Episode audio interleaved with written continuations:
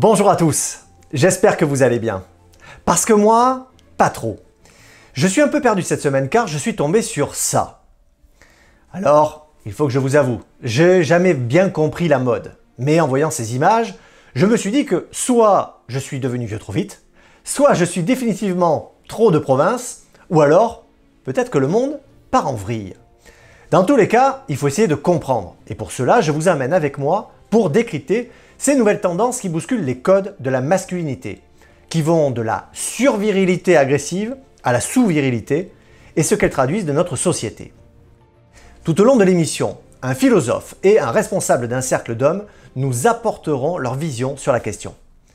Alors, l'homme, le vrai, a-t-il existé? Existe-t-il encore? Difficile de répondre à cette question, mais une chose est sûre, le masculin est dans la tourmente. Ça on peut le dire, vous êtes d'accord? À la simple vision de la petite maison dans la prairie, je vois déjà certaines féministes se mettre en position de tir. Ben oui, vous avez toutes les caractéristiques de ce qui est combattu par l'idéologie wokiste et féministe. Un homme hétérosexuel, blanc, qui va faire usage de sa testostérone pour aller couper du bois dans la forêt, pendant que sa gentille épouse, soumise, est tout juste bonne à rester à la maison pour faire de bonnes petites tartes pour sa famille. Il paraît qu'on appelle ça le patriarcat. Alors que pour les anthropologues, ça ressemble plutôt à ça. C'est-à-dire le chef unique du clan. Écoutons tout de suite l'éclairage de Bertrand Vergely, philosophe et essayiste, nous expliquer ce qu'est la masculinité. Je pense que pour euh, situer la question, il faut faire la différence entre ce que veut dire la masculinité en profondeur et d'autre part ce qu'elle est devenue dans la culture. La masculinité n'a rien à voir avec le sexe.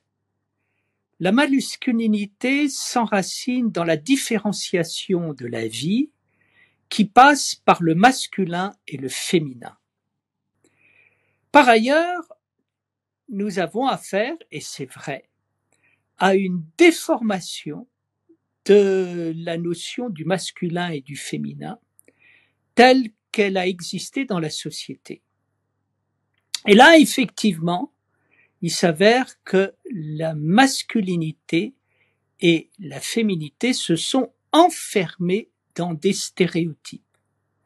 Mais ce n'est pas parce qu'ils se sont enfermés dans des stéréotypes qu'ils n'ont pas d'existence. La masculinité est fondamentale pour l'équilibre de l'univers, de la même manière que la féminité est fondamentale.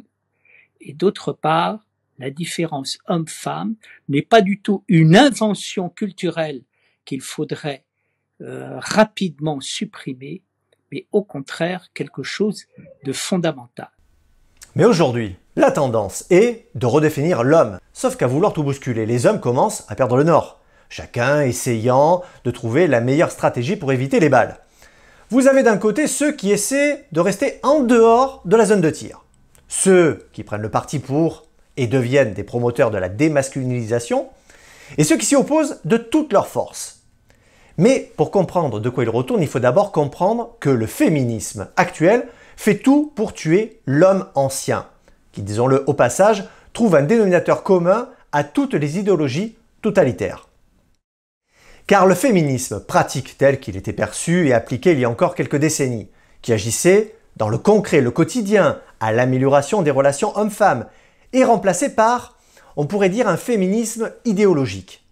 C'est ce que soutient en tout cas l'auteur Julien Rochdy dans son livre L'amour et la guerre, répondre aux féministes dans lequel il démontre les postulats du féminisme. Alors pour vous, on en a retenu trois qui nous semblent essentiels pour bien comprendre ce qu'il en est. Mais juste avant, il faut bien saisir que le féminisme idéologique part du même postulat que le marxisme, à savoir un but égalitaire censé mener au bonheur. La lutte des sexes remplace la lutte des classes. L'oppression des femmes remplace les travailleurs et le patriarcat remplace le capitalisme. Alors, premier postulat, la nature n'existe absolument pas. Les différences entre sexes ne seraient que culturelles. Le péché original semble être nourri par la vanité. La vanité.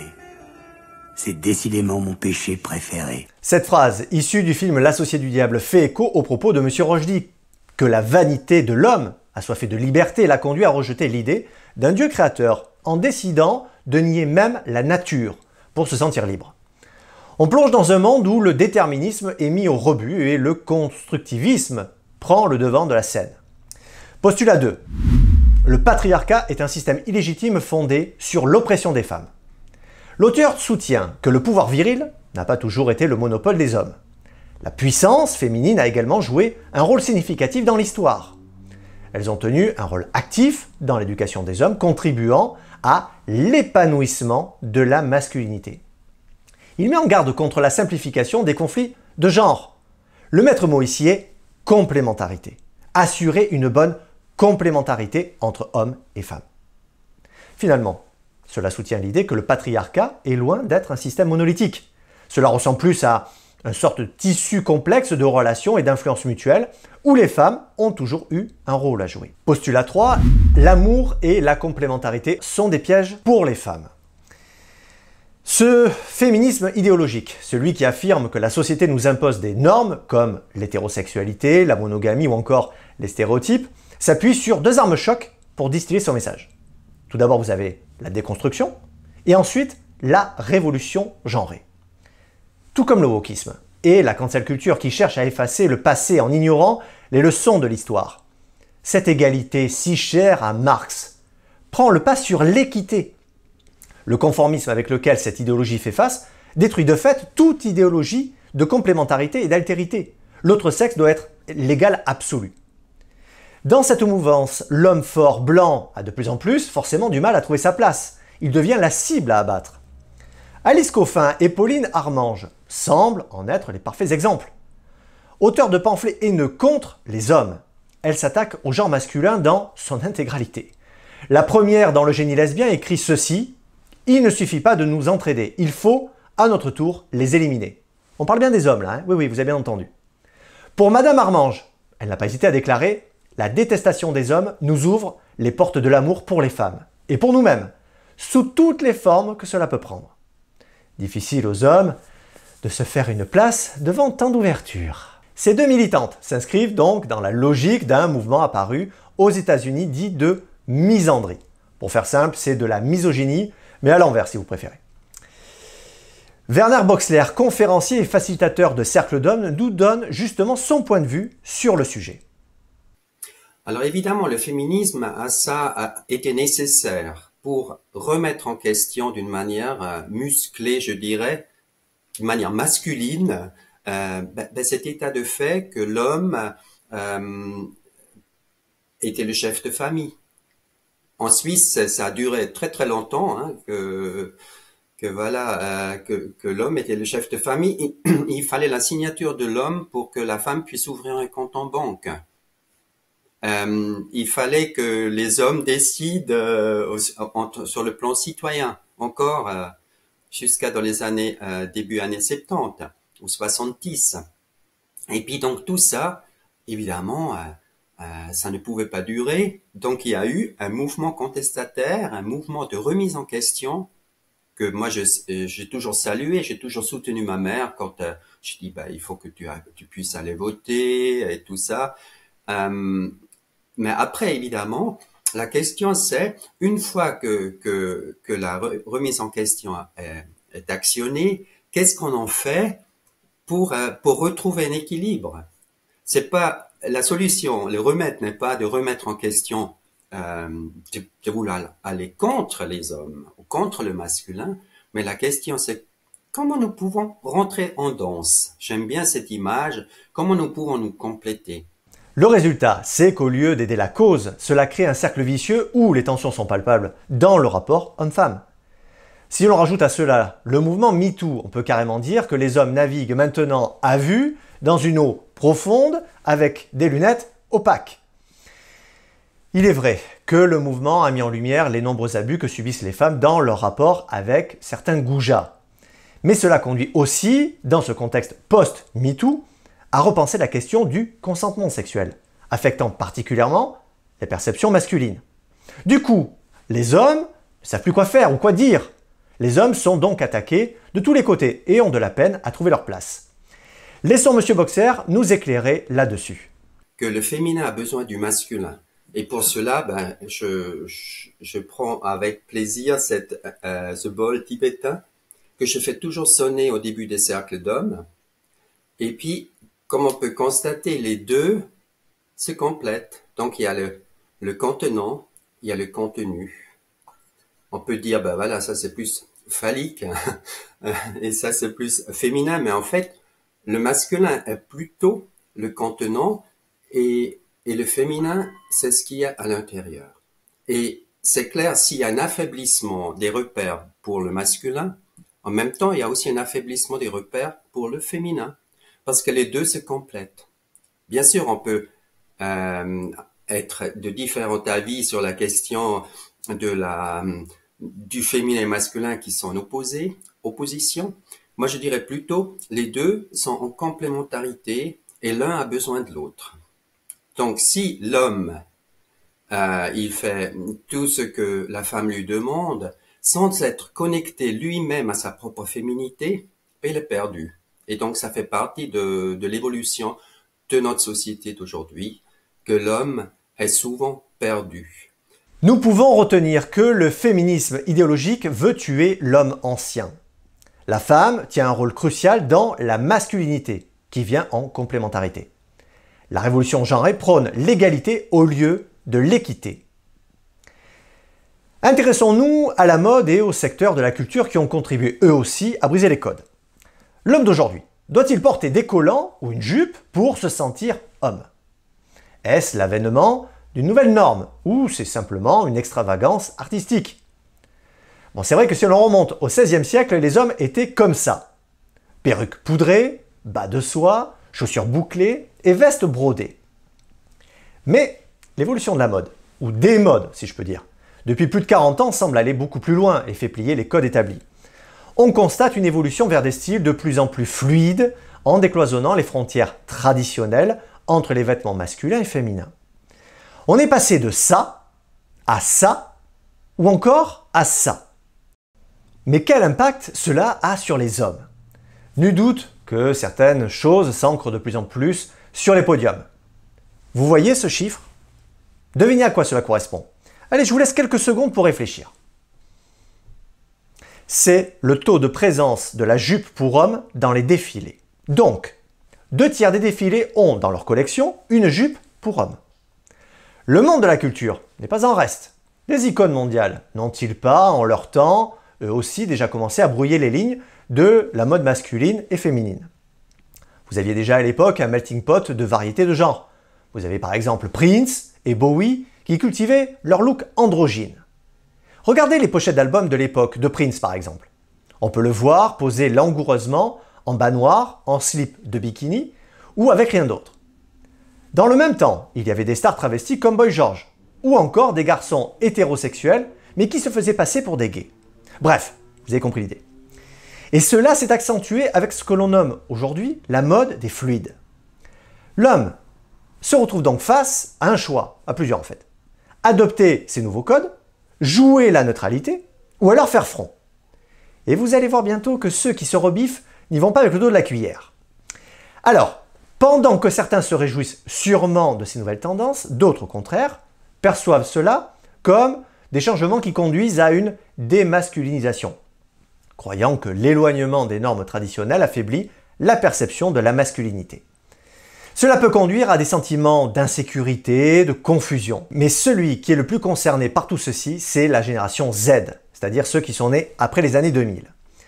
Les jeunes hommes de cette nouvelle génération soulèvent un vrai paradoxe. Vous avez d'un côté la multiplication des terminologies LGBT, non-binaire, transgenre, genderqueer, avec une conception du genre très ouverte sur l'inclusivité. Et d'un autre côté, tous ces labels qui enferment les gens dans des cases. Un paradoxe donc de l'inclusivité, qui enferme les genres et l'identité dans des catégories. Du coup, un certain nombre d'hommes se retrouvent totalement perdus. Ça, on peut l'entendre facilement. Il ne faut pas oublier que la mode est bien plus qu'une simple affaire de style, c'est un puissant outil de construction sociale du genre. L'étude Arvanitidou et Gazuka parue en 2013 révélait déjà à l'époque comment, au fil des deux derniers siècles, les concepts de masculinité et de féminité ont été continuellement redéfinis, brouillant les lignes entre les genres. Les créateurs de mode sont devenus de véritables architectes de l'identité en jouant un rôle crucial dans cette évolution. Alors, assistons-nous à une baisse de la moralité ou est-ce une évolution naturelle des valeurs?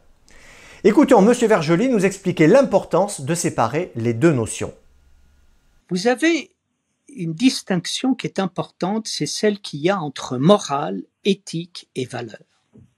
La morale est de l'ordre des principes, l'éthique est de l'ordre de la manière d'être, et les valeurs renvoient à l'engagement individuel, personnel.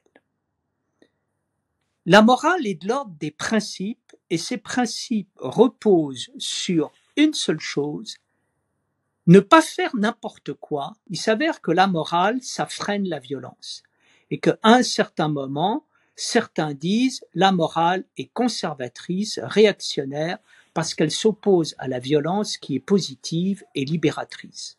Et donc, qu'est-ce qu'on dit? Ben, La morale, c'est du conservatisme. C'est-à-dire que vous entendez en permanence des gens faire l'apologie d'une liberté tous azimuts contre une morale conservatrice et, en fait, aller contre la morale en disant qu'est-ce qu'on attend pour mettre à la poubelle cette vieillerie et enfin pouvoir nous libérer?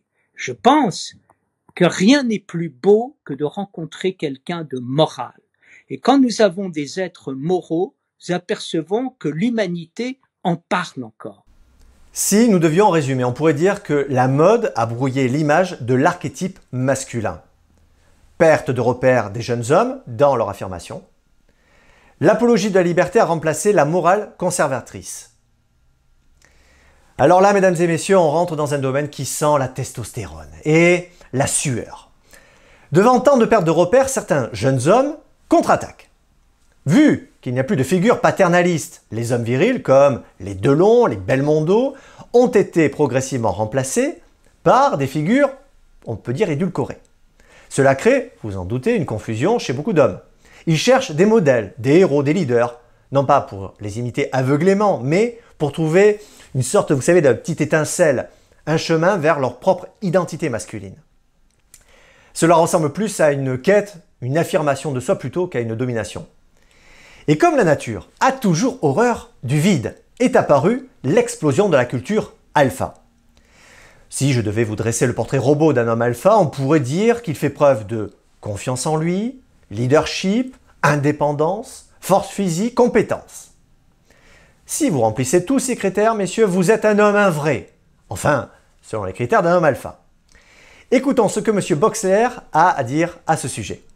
Alors donc évidemment, l'extrémisme aussi bien d'un côté que de l'autre, euh, ça, ça peut être révélateur, mais ça ça peut pas résoudre euh, la question de la rencontre, pour autant qu'on cherche la rencontre. Euh, évidemment, on, se va plutôt comme ennemi dans ce cas-là. N'empêche que la qualité de l'homme alpha, quand on regarde ce que le féminin euh, le féminin a besoin, justement, si l'homme alpha est le protecteur, il est celui-là qui assure, qui représente la virilité et la beauté, ben c'est souvent très très euh, attrayant et séduisant pour, euh, pour une bonne partie du monde féminin. Alors ça veut dire, euh, comme on dit, ben, les dix hommes alpha euh, se partagent euh, les trois quarts des femmes. Alors donc il y a cette autre dimension aussi. Ça veut dire il y a quelque chose d'extrêmement attrayant et en même temps quelque chose qu'on craint. Et donc là aussi, moi je dirais, la vérité se trouve dans la rencontre, dans le lien, et il n'est pas en, roulant les muscles et puis en étant le macho qui assure et puis qui siffle les femmes, c'est pas lui qui relève cette puissance dont j'ai parlé avant, mais un homme qui s'assume, qui s'assure. Alors, cet archétype masculin de l'homme fort, sûr de lui, qui ne connaît que le succès et que les femmes raffoleraient, qui est-il vraiment? D'où vient-il? Et quelle place prend-il dans notre société? Eh bien, ce nouveau masculinisme a, semble-t-il, toujours existé et remonterait jusque dans l'Antiquité. Pour mieux comprendre, la chercheuse Marie Gourarier explique la masculinité y est définie comme une identité qui peut se perdre et donc qu'il faut protéger. Et ajoute, vous voyez où cela mène. Si la masculinité est constamment menacée, il y a une nécessité de travailler à la renforcer. C'est ça qui conduit à renforcer les inégalités. Et c'est là où le bas blesse.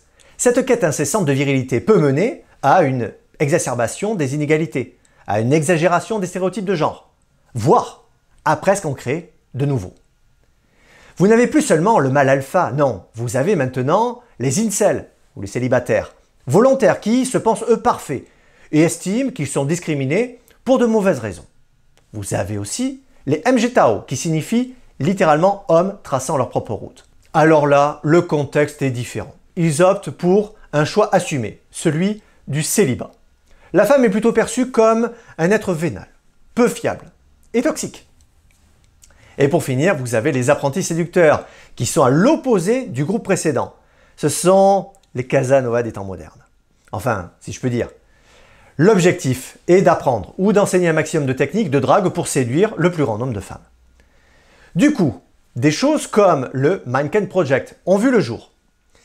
Ce mouvement, qui entend reviriliser les hommes au travers de stages, a fait l'objet d'une dizaine de signalements auprès de la Mivilude.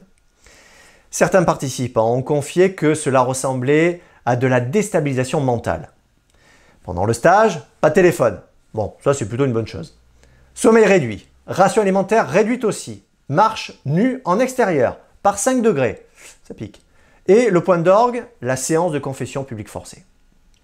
Les rôles masculins traditionnels, comme fournir et protéger, sont moins valorisés aujourd'hui. L'homme doit être fort et sensible, faire preuve de virilité, tout en faisant la démonstration de ses émotions. Du coup, beaucoup d'hommes se sentent perdus sans des rôles clairs. Alors évidemment, si ce processus de reconnexion de l'homme à ses sentiments et ses émotions amène une diminution de, des forces d'affirmation, ça peut justement faire l'effet contraire. Euh, en fait, ce qui est le défi de l'homme aujourd'hui, c'est à la fois se connecter à ses sentiments et ses émotions, tout en restant euh, dans sa posture de celui-là qui protège, de celui-là qui s'affirme, de celui qui assure, mais pas en, étant à l'extérieur, mais en, étant tout à fait dans sa constitution, dans son corps, et en fait aussi de pouvoir recadrer, parce que parfois, euh, quand ça déborde, justement quand le contenant déborde, il faut que moi je dirais quand le féminin déborde, hein, je dis pas la femme en tant que telle, mais le féminin déborde, le masculin il doit intervenir pour recadrer. Et s'il ne le fait pas, euh, ben, ça peut amener à des dysfonctionnements importants. L'augmentation des taux de dépression et de suicide chez les hommes blancs, d'âge moyen en particulier dans les régions rurales, indique que la population a du mal à trouver un but et un sens. Ces hommes se sentent probablement laissé pour compte par les changements culturels dans lesquels la masculinité traditionnelle a moins de cachet. Je sais pas vous, mais je regrette Charles Ingalls. Je sais que c'est le monde ancien, mais devoir choisir entre un masculinisme en opposition aux femmes et une disparition complète du masculin, ben ça me plaît pas vraiment. Comme dans beaucoup de cas, on voit que la tendance de ce phénomène est celle de la lutte des classes du communisme. On devrait se laisser convaincre que l'autre est forcément l'oppresseur. Alors qu'au fond, c'est pas si dérangeant que Marie Ingalls fasse des tartes aux pommes si pendant ce temps Charles Ingalls coupe du bois pour les cuire. Ça s'appelle, c'est presque un gros mot, la tradition et la recherche de l'harmonie, qui ne demande ni d'augmenter les différences, ni de les supprimer. Simplement de les faire se compléter.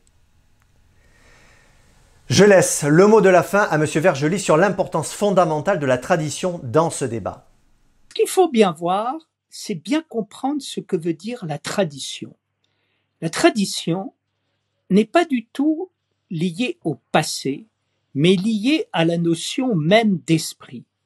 Qu'est-ce qu'on appelle un monde traditionnel? Un monde traditionnel est un monde qui est relié à la nature, à la vie, à l'humanité, au spirituel, et qui pense que ceux-ci se communiquent d'eux-mêmes et on le sent à l'intérieur de soi-même. Donc la tradition est une expérience spirituelle extrêmement importante dans lesquelles on pense être en communication avec les fondements de... Je pense qu'au lieu de vouloir supprimer la différence homme-femme, il faudrait plutôt l'approfondir et connaître des ressources que nous ne connaissons pas encore dans la masculinité et dans la féminité. Ainsi s'achève notre émission sur les nouvelles masculinités. Merci d'avoir suivi Ça coule de source. Prenez soin les uns des autres et restez libres.